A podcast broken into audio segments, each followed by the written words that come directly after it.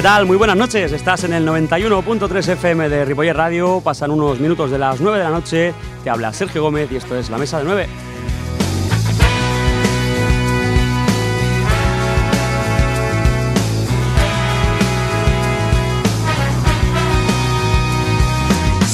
Hoy es miércoles 14 de enero, estamos en el cuarto programa de la temporada y primero de 2015.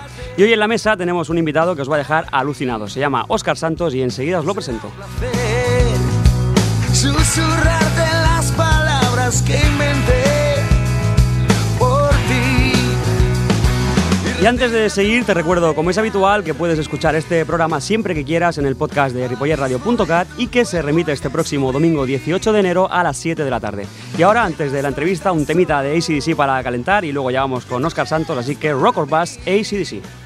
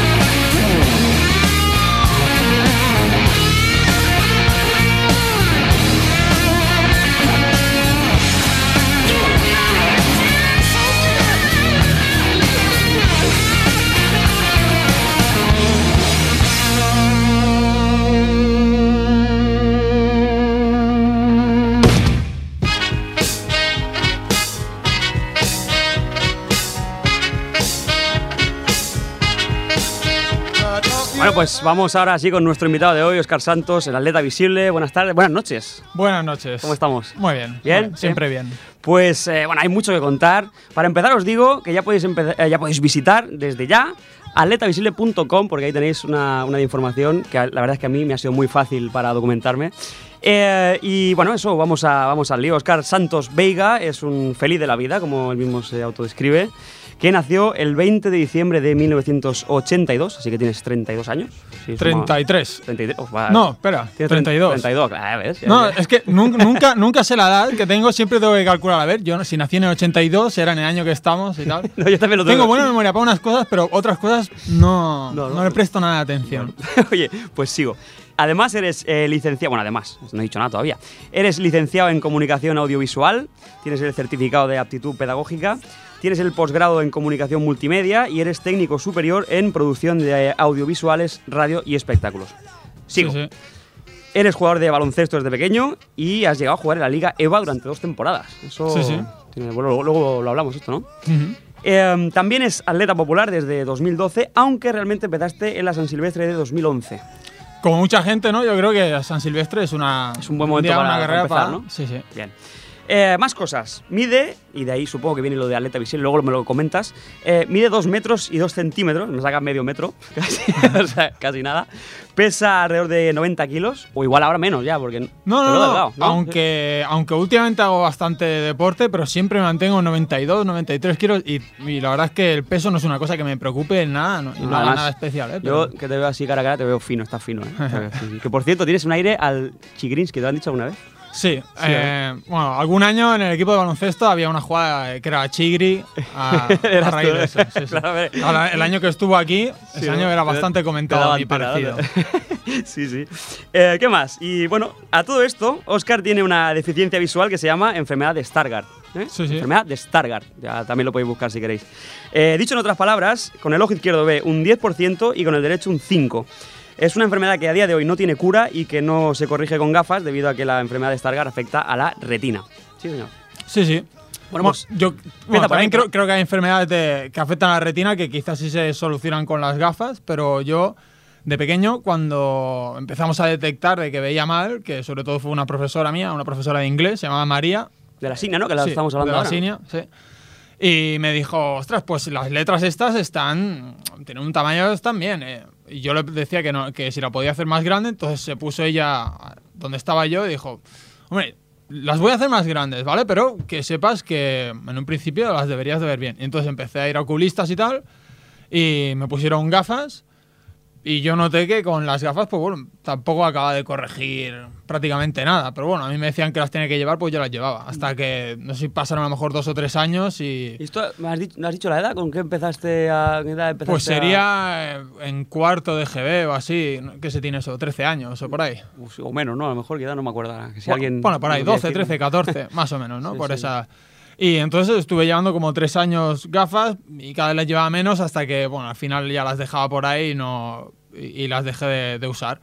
Y entonces, unos pocos años después, pues un compañero, de, el padre de un compañero mío de equipo, pues mm, decía que conocía, a- bueno, que fuera a mirar a un oftalmólogo y tal. Y entonces allí ya fue cuando me hicieron una revisión más, más acurada y tal, y dieron con que podría tener la enfermedad de esta enfermedad de Stargardt. A ti cuando te lo dicen flipas, ¿no? O sea, ¿cómo, cómo te lo tomas? ¿Cómo... Lo que pasa que, bueno, el, el oftalmólogo me lo explicó con unos dibujitos y tal, ¿no? Que afecta a la retina, pues que hay eh, como unos puntitos así, como que estaba dañada la parte de la retina, entonces pues que, que era un problema que aunque me pusiera unas lentes delante, pues que mm, no se iba a corregir.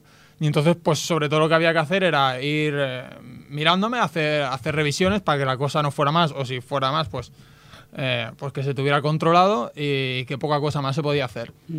Pues suerte que yo estaba pensando ahora que, que suerte que hemos nacido pues, en esta época y no en la prehistoria, porque yo, por ejemplo, soy miope también, estaríamos muertos ya. si, hubiera- si no tuviéramos estos remedios, por suerte, ¿no? De- de- de- de- Bueno, por ejemplo, se- es una enfermedad hereditaria y se supone que, que alguno de mis abuelos lo deberían tener.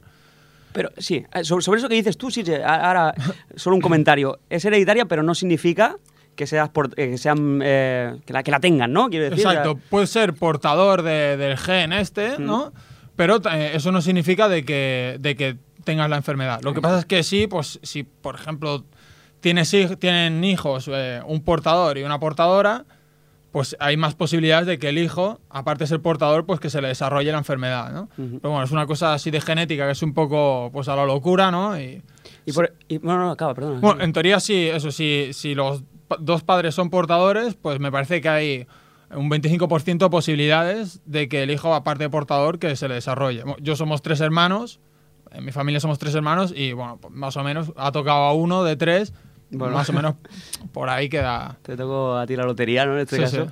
Bueno, oye, y, y, pero la, la gracia de todo esto, la gracia, eh, ¿no te afecta en, en el día a día? ¿Cómo, cómo, cómo, lo, has, cómo lo has vivido desde, desde que te lo detectan? ¿Cómo, cómo, te has, ¿Cómo has tirado para adelante? Porque tú, como he dicho, pues has hecho como cualquier otra persona sin una deficiencia visual, ¿no? O sea, Hombre, su- supongo que alguna cosa habría cambiado, ¿no? Si hubiera visto perfectamente, pero también yo creo que en el fondo es como todos los, eh, los problemas o, la- o las cosas eh, personales que tenga cada uno que pues a medida que la vas teniendo pues vas encontrando problemas, o sea, soluciones que diga o, o alternativas pues para poder llevar una vida lo más normal posible si es que existe eh, la vida normal, ¿no? Claro. Y entonces, pues, yo de pequeño pues jugaba baloncesto y pues, no sé, seguí jugando a baloncesto, ¿no? Estaba estudiando de una manera normal, pues bueno, seguía estudiando de una manera normal y hacía pues las cosas eso, ¿no? Así que hay que decir que, que ya cuando llegas a un punto de que ves muy mal, pues eh, aquí en España pues existe la 11, que ayuda bastante. Pero igualmente yo también, yo como iba haciendo mi vida, pues había, por ejemplo, para los estudios había una tutora. Bueno, primero tenía un tutor, pero que bueno, ya me dijo que tal y como me, me desenvolvía yo, dice, bueno, mira, normalmente se, se hace o se mira cada semana o, se, acompaña al alumno y tal, dice, pero bueno, en tu caso haremos lo siguiente, quedamos una vez al trimestre y me cuentas pues si tienes algún problema o algo y ya está. O si tienes alguna cosa más, me llamas entre cuando haga falta. Pero bueno, yo como iba muy por mi cuenta y no tenía problemas, eso le decía pues algún profesor, se lo comentaba y algunos otros profesores no, no lo sabían, igual que también compañeros de clase, pues a lo mejor a medida también que me iba haciendo mayor y pues iba perdiendo un poquito más la vista, pues al compañero de al lado si era más fácil que lo, que lo supiera, ¿no? Y se lo comentaba, oye, mira, si me puedes ir diciendo lo que pone en la pizarra, aunque me sentara adelante del todo, o a veces también me sentaba atrás porque digo, aun sentándome adelante, como no lo voy a ver, pues en realidad me da igual. La dónde- puedes estar liando atrás, siento. ¿no? Sí. Tirando lo que sea, ¿no? Exacto. Eh, pero bueno, pues también, si ya se lo explicaba al profesor, pues digo, como mínimo voy a ponerme adelante, ¿no? Entonces, alguna vez sí me acuerdo, ¿no? Había algún compañero que además había bastante complicidad, pues a lo mejor me iba dictando lo que ponía en la pizarra, pero luego él se inventaba las palabras y, cua- y cuando yo leía lo que había escrito, digo, ostras, cabrón, es- esto es imposible que Se ponga". estaba tomando el Y, pelo. es- y se estaba riendo. ¿Quién era? Puedes decir quién era, igual te escucha. Alberto, Alberto López Aira. Cabrón, ¿no? No, no, no. ¿No? Súper majo porque gracias a él me, me saqué el ciclo formativo de grado superior porque fue una ayuda súper importante Sí, sí, para mí. sí. Bueno. Porque además es- esas- esos momentos de, de risa también pues hacen que los Hombre, estudios... Claro, claro, claro. Sí, sí. Y oye, estaba pensando también, eh, a la vez que perdiste o que ibas perdiendo eh, vista, ibas ganando en audición, por ejemplo, o en alguna otra. eh, ¿no? Bueno, se, ¿No? se dice eso, ¿no? De que, de que si Compensa de alguna manera, ¿no? Sí, pero yo, mm, la verdad, no sé. Yo creo que no. En mi caso, ¿eh? O sea, quiero decir que yo creo que en mi caso no, no he desarrollado también porque a lo mejor, aunque, aunque vea poco, pero con este poco que veo, eh, me defiendo, creo que me defiendo bastante bien y aunque me supone ciertos problemas, eh, sobre todo pues a nivel de leer algo, de, de diferenciar algo así, pero para moverme en general, pues por la calle, por la vida, como quien dice, ¿no? Pues como tampoco tengo mucho, bueno, me he sabido acostumbrar a llevarlo, Mm. pues no sé, quizá a lo mejor por eso no, Sí, sí, sí. no he desarrollado, o yo, o yo qué sé, o sea, a lo mejor si, si tuviera eh, la pérdida en mayor porcentaje aún, pues de, de algún sentido, pues supongo que por ley natural, ¿no? Sí, pero bueno, oye, yo te estoy escuchando, igualmente yo creo que le quitas mérito, porque sí que tiene mérito. Eh, porque es eso, es que oye, si, uno tiene un 10% de visión y un 5%, pues es más difícil, quiera que no, cuesta más. Eh, por ejemplo, también, no sé si te suena el caso de un eh, deportista eh, estadounidense, se llama André Kaglich, que yo lo descubrí hace nada, eh, hace un mes, a través de, de ver a, un- a uno que igual algún oyente conoce que se llama Valentín San Juan, que es de por aquí. ¿Te suena a ti? Sí, sí. Entonces, Pues eh, bueno, habló con él tal, un vídeo del Ultraman de Hawái y el tío en silla de ruedas y se cascó el Ultraman de Hawái incluso más rápido que, que, el- que Valentí, que iba, digamos, sin, sin, Sí, sí. sin extras, ¿no? O sea, que, que tenéis un par de, de narices. O sea, por mucho que le quites hierro, Bueno, ole. yo creo que lo que pasa es que eh, muchas veces, pues si, si, eh, si tienes un problema más o menos grave, podríamos decir, pues yo creo que también te acostumbras a hacer las cosas de, de una manera y, y a intentar eh, eso, encontrar soluciones y caminos alternativos. A la vez que también mm, ves que, que caminos fáciles hay algunos, ¿no? Pero en general, pues eh, tienes que ir tú buscando esas maneras, ¿no? De, de- de cómo seguir avanzando. Entonces eso también, pues te hace, yo creo que un puntito más, a lo mejor, de, de esfuerzo, de querer decir, ostras, pues si he sido capaz de, de hacer esto, pues vamos a ir un poco más allá. Claro. Y entonces yo creo que eh, si, si puedes, porque tampoco no todo el mundo puede, ¿no? Pero si puedes más o menos asimilar bien, por ejemplo, en este caso, ¿no? un tipo de enfermedad así, pues yo creo que por otras vías te lo compensa, pues a lo mejor un poco más de fortaleza mental o un poco más de, de creer en que hay cosas que, aunque a lo mejor parezcan, o uno de por hecho de que no se pueden hacer, pues bueno, a lo mejor lo intentas y luego a lo mejor no se pueden hacer, ¿no? Pero bueno, tienes ese, quizá, quizá tienes ese puntito de decir, bueno, yo eh, pensaba que, bueno, hay gente que, por ejemplo, eso, ¿no? Que viendo la enfermedad que tengo yo, que no podría hacer según qué cosas y si las hago, ¿no? pues uno mismo se acaba creyendo de que, bueno, que como mínimo intentarlo. Claro, si eh, este tío no lo hace con- ¿No? Claro, es eso. Oye, y pas- explícanos el, el paso por, por la Liga EVA. ¿Cómo, cómo fue? Pues es, es un alto nivel, ¿no? Digamos. Es, Fue eh, ta- si no también- me equivoco, es como la, la, la, la anterior a, a ACB, ¿no? No, eh, hay ACB. Me equivoco entonces. Y luego hay LEB. Ah, hay que sí, LEB vale, Oro y vale. Plata. Mm. Y luego está la Liga EVA. Sería como segunda B, segunda B, tercera. digamos. bien. Es la primera liga que hay eh, que se divide en grupos, digamos, ¿no? O sea, hay ACB, que hay solo un grupo, ¿no? A toda España. Y luego está LEB Oro, que también hay solo un grupo, LEB Plata. Y luego está la Liga EVA. La cosa fue bastante loca porque eh, yo había jugado en. eh, bueno, es- es- yo he jugado aquí unos cuantos años en Ripollet. Y entonces pues luego me iba a jugar a algún otro equipo, entre ellos el, el Mollet, que estaban además pues una categoría más abajo de donde había jugado yo siempre, que era Copa Cataluña, que es una por debajo de Bar. Entonces yo me fui a Mollet y era otra categoría más abajo aún, ¿vale? Y estuve jugando un año y muy bien, lo que pasa es que bueno, no tenía transporte y el año siguiente, aunque ellos mm, sí querían que continuara, pero no hubo manera de, de poder encontrar la manera de ir y volver, pues bueno, pues si no se podía seguir, no se podía seguir, pero yo eh, estaba bueno, muy contento ¿no? con el trato de ellos y yo creo que ellos también conmigo, o sea que acabamos bien, pero dijimos, "Bueno, si no se puede, no se puede. Eh, y un par de años después, yo me fui a medio año a Argentina a estudiar y viajar y tal, entonces ese medio año aquí no jugué en ningún lado y justo al volver, a la, no había pasado una semana y me llamó el entrenador este que había tenido en Mollet, que habían subido bueno, el año que estuve ellos habíamos subido a Copa Cataluña, pues el año siguiente subieron a una Liga EVA y me llamó y me dijo, oye, mira, eh, nos hace falta un jugador y tú que conoces a unos cuantos de aquí y que yo te conozco y tal, pues, ¿qué te parece? Queda media temporada y tal y, y yo dije, ah, bueno, pues sí. Y entonces pues estuve ese medio año y luego pues al año siguiente ellos eh, también quisieron con- continuar contando conmigo, yo también y, y fue una experiencia, estuvo muy bien, porque además yo ya se veía bastante lejillos de, bueno, ya, ya como mucho llegar a esta categoría y bueno, cuando me llamaron y además, y además también en el equipo y con la gente que estuve, la verdad es que fue una experiencia muy, muy guapa, estuvo muy bien, jugar contra equipos de Aragón y tal. Claro, es que sí, sí, sí, sí. Qué guay. Y luego entonces, eh, hace muy poco, hace cuatro años prácticamente, un poco, o tres y poco, empiezas con el, con el running, ¿no? ¿Cómo, cómo te da el, el punto este de correr Ha- ahora? Hace tres, tres años, hace diez días hizo tres años. La cosa fue que yo en las pretemporadas de baloncesto, pues a mí, cuando había que correr y tal, pues yo a mí lo de correr, pues la verdad es que sí que me gustaba. Y, y, Al contrario que la mayoría de los que hacen básquet o deportes de Sí, balón, sí. que no, no, no les gusta. y yo, pues va, a mí, a mí me gustaba, ¿no? Pero bueno, ahí, ahí quedaba como anecdótico, ¿no? Y entonces, pues, eh, resultó que eso hace tres años y medio así, pues del grupo de amigos de, de aquí de Ripollet, que además a muchos los conocí jugando a baloncesto, aunque en realidad me hice basta- bastante amigo de ellos cuando ya no jugaba con ellos. Pero bueno, entonces hicimos aquí un grupito bastante majo y un par de ellos empezaron, pues, a, se iban a correr a la montaña, iban a hacer así mm, cosas, eh, de- ya habían dejado el baloncesto, pues se habían puesto a correr o tal. Eh, y eso que a lo mejor un día se iban a- al Tibidabo, iban y volvían. Y entonces yo les dije, ostras, yo entrenar para correr, pues la verdad es que no lo veo, pero un día ir a hacer una cosa así grande, Te apetece, ¿no? Te eso sí. Y entonces les dije, va, un día si, si vais para allí, pues otra vez al Tibidabo o así, pues me, me avisáis y voy con vosotros. Va, me lo dijeron, fue así como en verano. Y ent- sí, fui con ellos, eh, pues tiramos para arriba, tal, volvimos, que son, no sé, 24 kilómetros así desde Sardañola. Y además justo cuando volví, ese día me tocaba a mí pasar la revisión médica del baloncesto.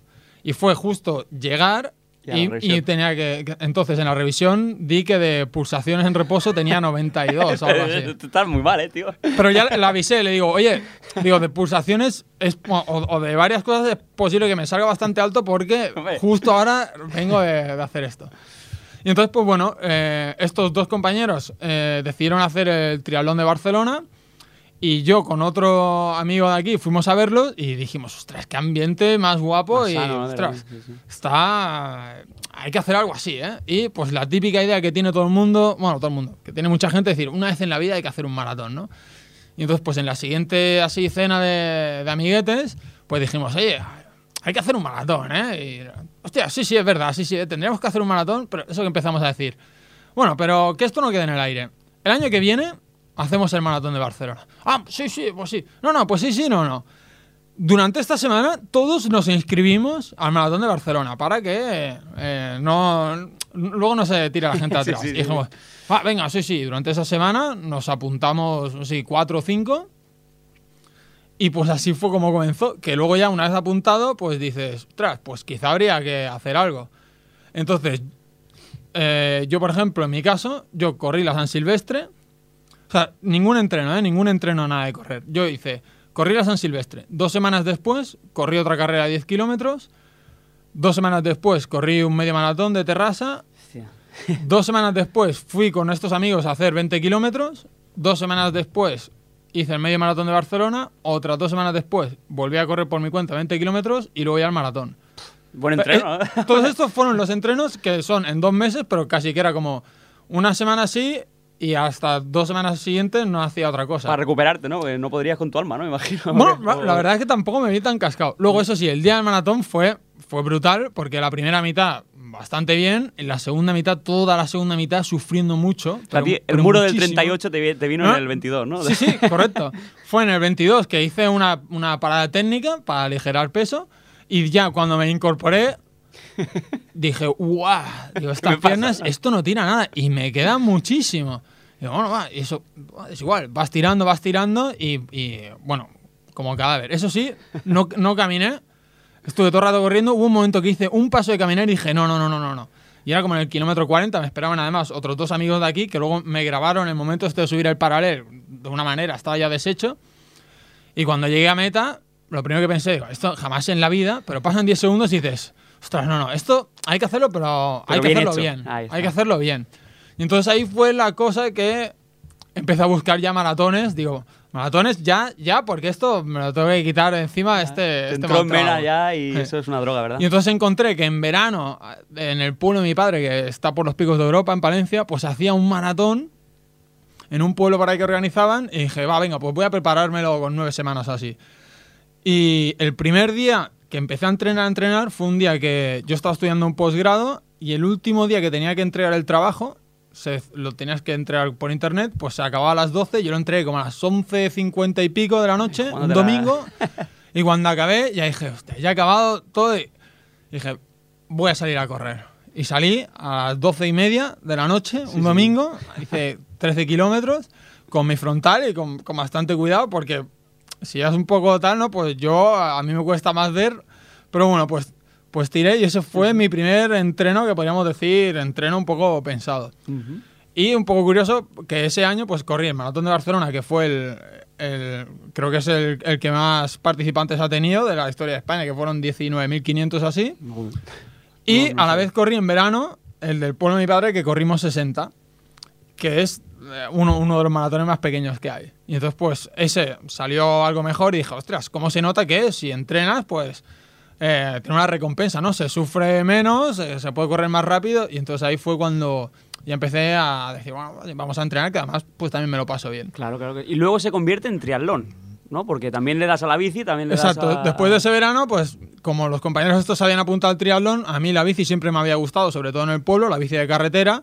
Y dije, bueno, lo de nadar, que es lo que llevo un poco así más justo, pues me puse a entrenar un poco y dije, "Ah, así se puede. Y, y además que el triatlón es una disciplina que es bastante entretenida por eso, ¿no? Combina tres deportes y, y tal. Y entonces, pues he hecho, he hecho cuatro triatlones así y un duatlón. Y pues sí, sí, es, me, me gusta bastante, sobre todo también pues un poco en verano, cuando ya quizá paras un poco de, de correr tanto ma- ma- tan preparado, pues un poco más a nivel de, de divertirse. Y escucha, y nadie te... Bueno, yo sé que en tu, en tu web, como me la he, me la he estudiado, tienes eh, una, una, una opción que es eh, propon retos, ¿no? ¿Quieres que te proponga algún reto? Sí, Oye, molaría mucho deci- poder decir en este programa que, que Oscar Santos, pues yo qué sé, pues ha ido a hacer un, un Ultraman. ¿No te lo planteas para, para alguna vez? Te lo yo te lo propongo, yo te lo dejo ahí. O sea, tío, Ultraman. Me, me parece demasiado de animal. Ah, pero, tú eres un animal, hombre. Yo, ¿no? o sea, por ejemplo, un Iron Man sí que. eh, yo creo que alguna vez Sí. sí podré intentar hacerlo. Lo que pasa es que también, por ejemplo, el, el tema de la bici, hasta hace poco, pues más o menos sí, sí me defendía bien, pero ahora también, no sé si a lo mejor al hacerte un poco mayor, pues quizás eres un poco más consciente de, de problemas y así. Y entonces ahora cuando voy yo con la bici, si voy solo, voy por sitios que conozca más, que haya menos tráfico y tal. Eso del tráfico también es incontrolable, ¿no? A veces porque vas por un sitio tranquilo y a lo mejor se te lleva uno. Sí, sí. ¿no? Es que- Pero bueno, que, que- Pero, pero todo lo que uno puede hacer por intentar evitarlo. Ahí está, sí, que estoy, estoy de acuerdo. está Yo mejor. también procuro hacer lo mismo. Pues oye, cómo mola. Eh, y ahora, si no me equivoco, el día 15 de marzo tienes otra vez el maratón. Sí. Sí, señor, ¿no? ¿Cómo Ah, lo llevas? Bueno, en, corrí hace, hace un mes, corrí un maratón y como no me salió muy bien, pues a poco después de acabarlo dije, "Uf, no tenía pensado correr esta, en, eh, correr el de Barcelona este año, pero dije, mira, son tres meses y poco, y va, eso, va, voy a correrlo, aunque con un objetivo un poco más, más modesto, ¿no? Por ejemplo, este de Castellón, eh, que fue el 7 de diciembre, eh, estuve, lo preparé bastante bien, digamos 15 semanas específicas y metiendo volumen de kilómetros y tal, y los entrenamientos estaban saliendo bien, pero eso que, bueno, que faltan 10 días y, y no te acabas de encontrar del todo fino por, lo- por lo que sea, porque es deporte y es el cuerpo y pues a veces pasa. claro, claro. Y entonces el día de la carrera ya salí más conservador. La idea era haber intentado estar en 2.52 o 2 horas 54 o algo así. Pero como pasó esto 10 días antes, dije, mira, voy a salir sin mirar el cronómetro y voy a ir muy conservador para ver si, bueno, me da igual el tiempo que hacer, pero, pero sé que no puedo arriesgar. Y entonces, pues al final, en el kilómetro 30, y 30 empezó la cosa a ir bastante más lento y en el 38 me puse, ya, ahí sí que me puse ya a caminar. Hasta Del 38 al 41 es que no podía más y la sensación era que es que si me ponía a correr un poco me iba a hacer daño Más y, y el, y el tiempo además ya se, ya se había ido mucho y dije no, se da cuenta porque eso, aún me, me voy, a, voy a tener molestias Sí, y sí. vete a saber a lo mejor cuándo puedo volver a, a correr o así y digo mira pues es igual camino y ya llegaré y bueno otra vez será que Sí, también pues siempre hay más, posi- más, más opciones ¿no? Y entonces, eso, después de acabar, pues dije, va, venga, miro el de Barcelona, que además ya lo he corrido unas cuantas veces, lo conozco, y, y eso sabiendo que como había preparado hacía poco un maratón, pues bueno, ahora la idea este año es a ver si puedo hacer. El año pasado hice 2.59.50, que por 10 Uh. segundos bajé de 3. Nada, ¿eh? Sí, sí. La idea era haber ido a, por- a 2.56, pero bueno, entre que hizo calor o lo, o lo que fuera, pues eh, ya vi en el kilómetro 30 que, ostras, que me iba a costar un poquitín más, pero bueno, fui suavizando poco a poco y la cosa al final... Pero es que es muy, muy justo. O sea, en, ese, en los últimos 100, 100 metros, ¿tú. ¿cómo, cómo, cómo lo viviste eso? ¿Cómo, cómo- No, no, es- no, no puedes hacer nada. O sea, es, lo único que piensas es, ojalá que este ritmo que llevo me, me- me valga. Porque aunque tú vieras en el crono, que yo en mi caso no lo veía, ¿no? Pero aunque tú vieras que faltan 15 segundos, no, no, no, no hubiera podido apretar. O sea, es, no, pues que el ritmo que es a lo que me da el cuerpo, ojalá que esto llegue a, a que pueda ir a ese tiempo. Sí, sí. Y bueno, y luego cuando llegué a meta, pues paré el crono y, y justo había un- uno que había estado cor- corriendo conmigo 30 kilómetros, que hicimos un grupillo. Y entonces le dije, digo, "Mi- mírame, mírame el crono, sé que ponía un 2 y 59 así, pero los segundos no sabía, digo, mírame, y me, me dijo, ponía 2.59, 53 o así, ¿no? Que había para un poquito más tarde y dije, bueno, va, yo creo que 7 segundos de margen con lo del chip, ya, yo creo que sí que he bajado de 3 horas, sí, sí, fue en 2.59, Bueno, bueno, 50. enhorabuena, hombre, Y yo creo que esto además le daba con más, más gracia decir, ostras, he bajado, pero he bajado por poco y que aún así, pues quizá lo saboreas más. Porque a lo mejor si hubiera hecho, si yo iba en teoría intentando hacer 2.56. 2.56 o así, si hubiera hecho 2.58, pues a lo mejor hubiera dicho, ah, hostia, he hecho un poco menos, pero olvidándome de eso, Sí, sí, sí. Dije, ostras, por 10 segundos, solo por 10 segundos he bajado de 3 horas y, y- y me supo como, yo creo que, que disfruté más del decir, "Uf", porque si hubiera tardado 12 segundos más, hay un 3.0002 que en realidad has corrido y prácticamente Sí, igual. pero no lo mismo Pero bueno, ¿no? exacto, Claro, mentalmente. Sí, sí, es la frustración esa. Oye, entonces me imagino yo, la verdad es que me gustaría verte en, en alguna carrera porque yo Pues sé- mira, este domingo corrí el cross lo de sé, pero yo estaba, estaba enfermo, no pude, no pude estar, pero hubiera estado, ¿eh? tenía que haber estado. Em, Es más, hace dos años gané yo el Cross de Ripollet. ¿sí? En la categoría populares quedé yo primero. Hostia. Fue hace dos que había un barrizal tremendo y entonces fuimos muy pocos los que nos atrevimos a correrlo. no, ya está. Entonces, Y entonces, eh, cuando llegué a meta, dijeron unos amigos, ostras, me parece que, que- que pillas podio, ¿eh? Porque los primeros que habían llegado eran veteranos, cor- se corren juntos, ¿no? En, en- en la carrera, veteranos, juveniles y juniors, todos estos federados con los populares. Y entonces dijeron, me parece que has debido quedar de lo- Es fácil que hayas quedado de los primeros porque los primeros habían veteranos y unos juveniles y tal. Y cuando dijeron los que habían ganado, dice tercero no sé qué, segundo tal, y primero Oscar no, Santos. pues Y mira, "Ostras". enhorabuena, hombre. Porque esa carrera es pestosa, ¿eh? Es dura esa carrera, Sí, ¿no? sí, es durilla. Me parece bastante dura. Y, a- y además la corrí con una luxación en el hombro que me había hecho con la bicicleta el día de Navidad, que había salido aquí con unos amigos y al volver, justo a la altura además del Taulí, pues me caí y me había roto el hombro. Bueno, luxación del sí. hombro. Y entonces corrí ese cross, que además lo corrí con mucho cuidado por el barro que había y en la última curva me caí del lado del hombro. Sí, Dije, Vaya "Ostras". racha, tío. Y pensaba, digo, voy- estoy yendo todo el rato con mucho cuidado, pero bueno.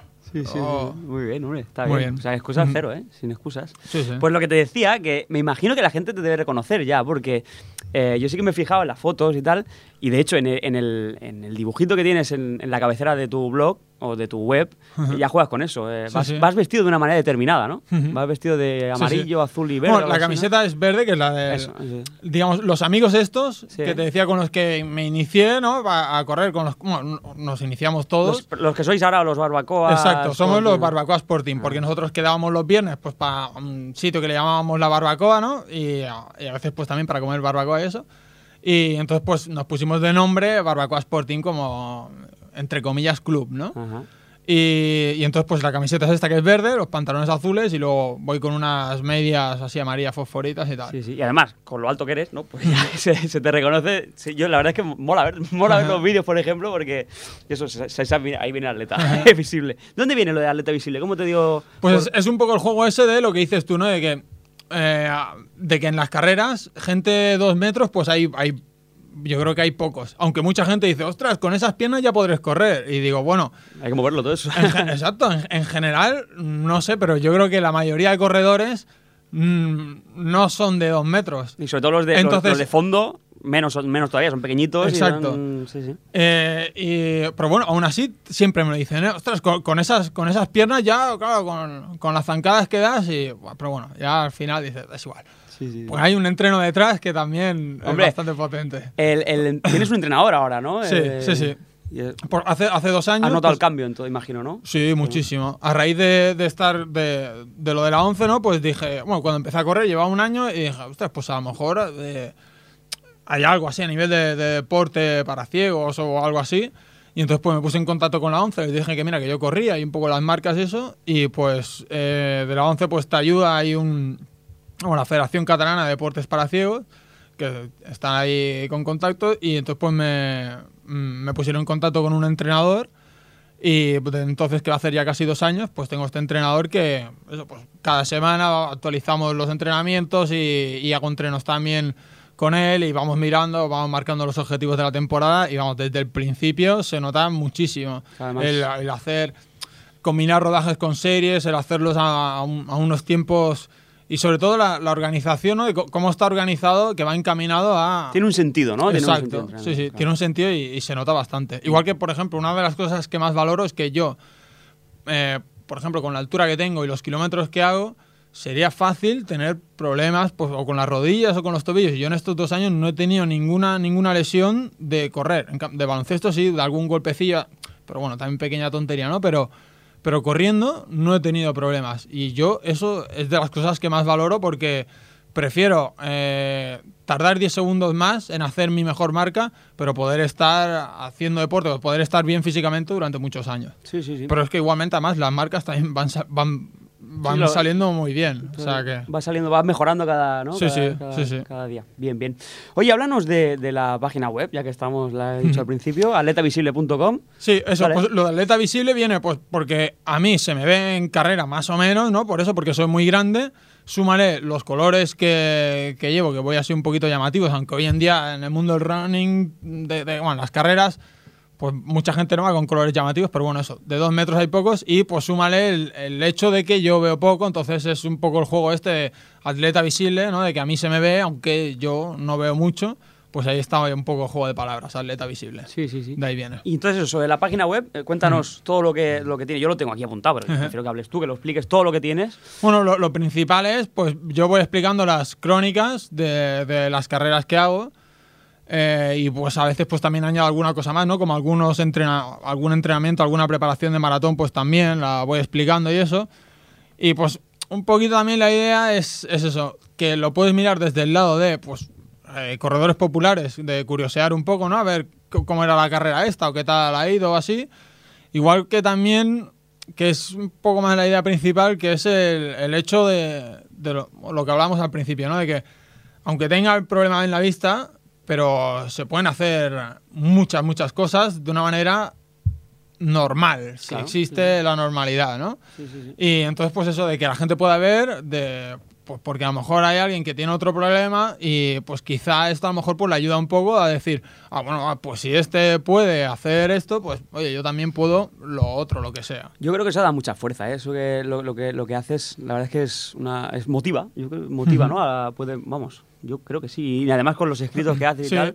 No, y además, y, y ha habido a- a- alguna gente que ha contactado conmigo que, Claro. por ejemplo, alguno que me dijo, oye, mira, soy eh, un hombre, bueno, ya era adulto, ¿no? Y con familia, y que le acaban de detectar la enfermedad de Stargardt y que tenía un poquillo de miedo, dice, porque por ahora todavía veía bastante bien, pero que ya se la habían detectado y le habían dicho que iba a ir bajando. Y pues también me preguntó un poquillo de que cómo era la cosa y pues que también eso, ¿no? Le parecía decir, pues un poco como más de, de esperanza, decir, bueno, aunque, aunque vaya perdiendo visión, pero por ejemplo, él, o sea, en este, en este caso yo, Sí. eh, tiene más o menos lo que es probable que tenga yo dentro de unos años y pues veo que el chaval va corriendo o que incluso pues eso puede ir en vicio así que va, va haciendo cosas que tampoco, o sea, es decir, que tampoco supone un, un impedimento total para poder hacer La mayoría de, de actividades que puedes hacer en la vida. Pues perfecto. De hecho, aquí en la página web también, eh, que vuelvo a recomendar, eh, como estamos en la radio, atletavisible.com, eh, ya podéis darle otra vez al clic y ahí lo guardáis. Eh, pues hay, por ejemplo, una, una- un enlace a, a un libro que se llama Disputando Ideas, que por cierto, te agradezco que me lo hayas traído aquí, la verdad es que es un regalazo, muchas gracias. Y, pero bueno, explícame, explica de, de qué va esta... Es que hace muchas cosas. Luego también, adelanto ya, luego si, si no se nos olvida lo hablamos, tienes también, haces unas viñetas, ¿no? Que se llama 72 kilos. No, no, Es eso es, perdona. no, no, Ah. es- eso es otra persona que Ah, yo vale, cuando vale. comencé a hacer eh, la web, Sí. pues dije, quizá me voy a quedar corto de, de contenidos porque habrá semanas que no haga nada. Entonces, pues para rellenar un poco de, de algo de contenido, Vale, vale, vale. vale. hay, hay un tipo que se hace llamar 72 kilos y entonces hace viñetas de, pues de, tipo de, de corredores y tal, ¿no? Y me parece, a veces son graciosas, a veces son como pequeños mensajes así de lecciones de vida y me parecía muy interesante, entonces me puse en contacto con él y le dije, oye, ¿qué te parece si, o sea, eh, yo hago mi propia selección de las que más me van gustando y de tanto en cuanto en mi web pues voy poniendo Ah, algunas bien. viñetas así. Entonces él me dijo que bueno, que mientras que le citara eso, que ningún problema. Pues está y bien. pues de tanto en cuanto, cuando hace tiempo que no pongo nada, pues pongo una viñeta de él que... Sí, sí, sí. Pues eso, eh, sobre el libro, ¿qué, qué nos puedes contar? Eh, Pues el libro es una manera de eh, buscar trabajo. Porque, como decías antes, yo, había, yo he estudiado comunicación audiovisual y, y entonces pues a mí lo que más me gusta sobre todo es la radio, ¿vale? Y después de la radio, que sería un poco el trabajo así más artístico que pudiera uno llegar a, que pudiera yo llegar a tener, pues luego también trabajos así más convencionales, pues sería por ejemplo un departamento de comunicación de alguna empresa o algo así. Y entonces después de ver que, los currículums que yo entregaba, pues creo que, que iban a parar a la papelera de reciclaje la mayoría de veces, dije, bueno, pues a ver si mm, quizás de otra manera, ¿no? Habría que, que entrar. Y pues también con lo de correr, pues que como estás mucho rato pensando, a veces estás pensando muchas cosas y otras veces estás sin pensar en nada, ¿no? sí, sí, de verdad. son son las, la- las dos caras. Sí, sí, sí, sí. sí. Y entonces, pues, eh, pues un poco también la cosa de, de cuando escuchas una frase así, pues darle la vuelta y pensarla desde otro lado, pues se me iban ocurriendo cosas y dije, mira, pues voy a poner en un blog que se llamaba Disputando Ideas, pues cada día una frase así un poco curiosa, o juego de palabras, o, pero todo bastante cortito. Era Sí, sí. eh, eso, ¿no? Como ideas así muy concretas, exacto. Sí, sí. Eh, a veces son un poco o, eso, o graciosas o surrealistas o un poquillo así de pensar y eso. Y entonces iba poniendo una cada día y ya calculé, dije, bueno, mira, cuando lleve 350, pues lo divido en 5 por página, tal, no sé, pues me quedaría 100 páginas justo. Y, digo, y yo creo que puede ser un libro que, que muestre más que mi currículum, porque, por ejemplo, eh, a nivel, podríamos decir, profesional, pues tú eh, coges mi libro y ojeas un poquito y ves un poco mi manera de pensar, ¿no? Ves ideas que puedo tener y por dónde... Los un poco valores cómo- que tienes y... y un poco cómo funciona mi cabeza. Está ¿vale? bien. Entonces es un libro, eso, que son, es todo ideas cortitas y sobre todo eso, juegos de palabras, situaciones surreales y cosas así. Está, pues muy buena idea, la verdad es que te, te felicito. Y entonces pues el libro este, pues eh, aparte también eh, lo vendo y también eh, lo vendo más, más que nada pues para compensar un poco el gasto que hice yo, ¿vale? Con, con el libro, pero la función principal es pues que se pueda distribuir bastante pues para a ver si con esto puedo llegar a encontrar trabajo. Entonces pues voy a las productoras de radio, televisión y los voy dando así. Ah, pues mira, pues Y a ver. bien. Bien, bien, a ver si hay suerte, ojalá que tengas suerte. Porque me comentabas antes de entrar en directo que ahora estás, me parece que te han ofrecido un trabajo, pero Bueno, no es de lo tuyo. Sí, como- la semana que viene empiezo en un sitio, pero eso, ni es de lo mío, ni, ni me pagan, bueno, me pagan bastante poquito y, y no tengo posibilidad tampoco de, de quedarme. Pero bueno, como vi que en la entrevista que el trabajo que iba a hacer pues estaba más o menos curioso, dije, ah, pues venga, vamos para ahí que siempre se aprenderá algo. Bueno, pues a ver, a ver si, si va bien y a ver si después de la entrevista de pues oye, pues si sale algo, ¿no? Junto con el libro y la entrevista, pues Sí, sí. Hombre, es que eh, es un tío, ya os lo digo yo, que es un tío que vale la pena, ¿eh? O sea que no tardéis en darle, en darle curro, hombre. ¿Qué te iba a decir? Eh, háblame de- de- del Camino de Santiago, porque Ujú. me, has, me comentaste que lo has hecho tres veces, pero Sí. de diferente manera, ¿no? Como, como- Sí, pues como lo mismo con los compañeros de aquí de Ripollet. Había uno que, que hubo una vez que estaba en verano, no, ten- le tocaron las vacaciones en septiembre y se quedó él solo, que tenía vacaciones de septiembre. Y me acuerdo que, que comentaba, dice, ostras, pues a lo mejor voy a hacer el camino a Santiago, y dice, pero claro, hacerlo solo. Y yo le dije, digo, hazlo, que, que seguro, que aunque vayas solo, que seguro que te lo vas a pasar bien. Claro. Eh, y entonces, pues al final el tipo se decidió para hacerlo en bicicleta y, ostras, muy contento, acabó muy contento y tal. Y entonces al año siguiente, cuando lo dijo, me lo, me lo propuso a mí y yo dije, va, pues venga, sí. Y entonces al año siguiente, que sí que, que sí que pude, pues fuimos él y yo.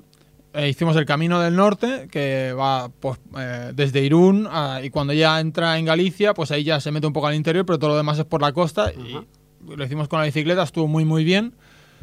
Luego al año siguiente hicimos el portugués con la bicicleta.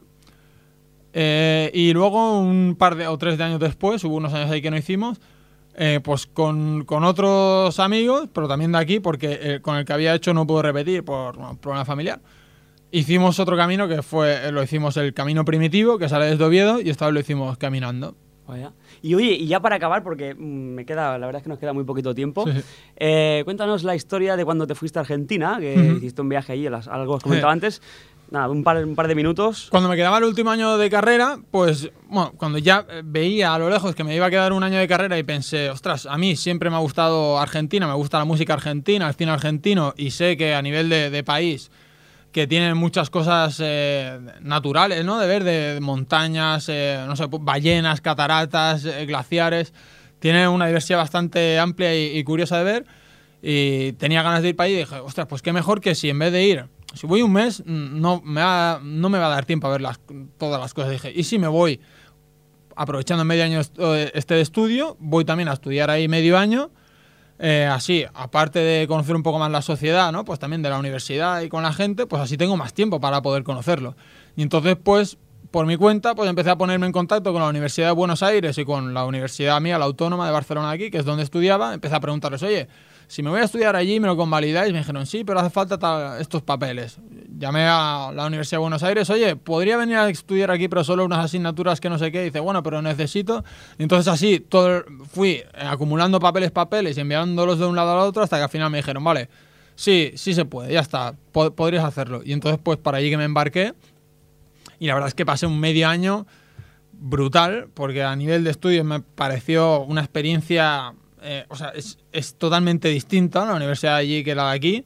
O sea, profesores que saben muchísimo, saben explicar y les gustaba explicar y los alumnos que les encantaba aprender y iban ahí, pero, pero disfrutando de, de- de- de ese aprendizaje y siempre, y ellos iban un paso más allá. A lo mejor si les mandaban leer un libro para la semana siguiente, ellos se leían un libro y como les había gustado, pues del mismo autor habían oh, leído otros textos y no sé qué. Y eso es- estaba muy bien. Y luego, pues, a nivel bueno, de, de viajar, pues pude viajar por todo, todo, toda Argentina, todo, y son como cinco o seis veces España. O sea, es un país muy grande y me lo recorrí de viajes de 36 horas en autobús y luego empalmando con otro viaje de otras 18 horas en autobús y conociendo lo que te decía antes, ¿no? Pues ballenas a glaciares, montañas muy guapas, como también a lo mejor trozos de 400 o 500 kilómetros que es todo tierra. Y luego también, pues, eh, un poquito de Chile también conocí y fui eh, un poco de Uruguay y un regalito que me hice que en, Ah. en, en mi, navi- en, en mi cumpleaños, pues me regalé una semanita en Río Janeiro. Ahí está.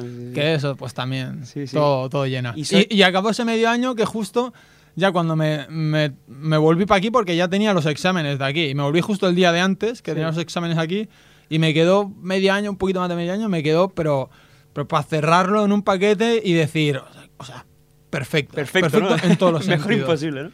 Sí, sí. Y es que estuviste en, en Ushuaia, ¿no? En el fin del mundo. Estuviste súper abajo, ¿no? Sí, la zona más austral, más al sur de- del mundo. Bueno, la, zona, la ciudad, que luego siempre hay otro sitio, ¿no? Pero bueno, es un sitio que está muy al sur. Eso, eso está claro. Sí, sí, sí. Sí, pues, pues lo mismo, ¿no? Ya te pones a recorrer y, ostras, pues vas tirando, ¿no? Igual que vas a, a la parte más arriba que de- del norte de Argentina, que está así enganchado con Bolivia, que es una zona eh, que es totalmente distinta a lo que sería Buenos Aires, ¿no? Que era donde vivía, que es un poco más los argentinos que, que nos podemos imaginar, ¿no? Pues sería más ahí los de Buenos Aires, pues los del norte eran eh, totalmente distintos de forma de ser, de, de forma de hablar, del trato, incluso comidas. Eh, y pues, pues también, ¿no? Para recorrer pues a la parte al sur, ¿no? A, ir a Ushuaia, que además ahí pues a un parque natural me fui cinco días con una tienda de campaña que alquilé a uno y durmiendo por ahí. Pues todo esto que dices tú lo podéis seguir porque está ya consta ahí en el blog. ¿eh? Sí, Es uno en Argentina, Uno. uno, uno con número, Sí, sí. uno en argentina.blogspot.com. Muy bien. Pues ahí lo vamos a tener que dejar. Oscar, se nos ha pasado el rato ya. De acuerdo. La verdad es que muchas gracias. Ha estado, yo creo que hemos podido hablar de, de bastantes cosas. Y pues eso, pues ya, ya le conocéis. Oscar, muchas gracias. Gracias a ti y a vosotros. Pues esto ha sido todo. Como siempre, muchas gracias a nuestros oyentes. Espero que os haya gustado el programa. Gracias a Jordi Puy, que está en las vías técnicas. Y nada más, volvemos el próximo miércoles 11 de febrero. Y ahora os dejo con una banda que se llama The Cadillac 3 y su temazo Party Like You. Hasta la próxima mesa de 9. Salud.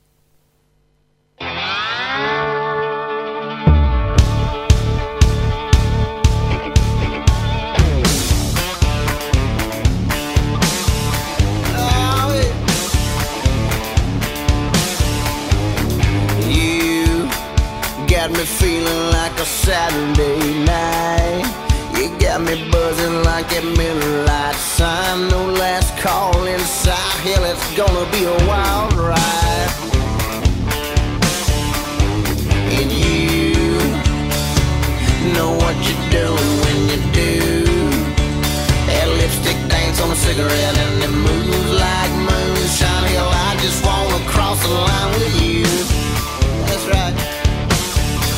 Got me rocking.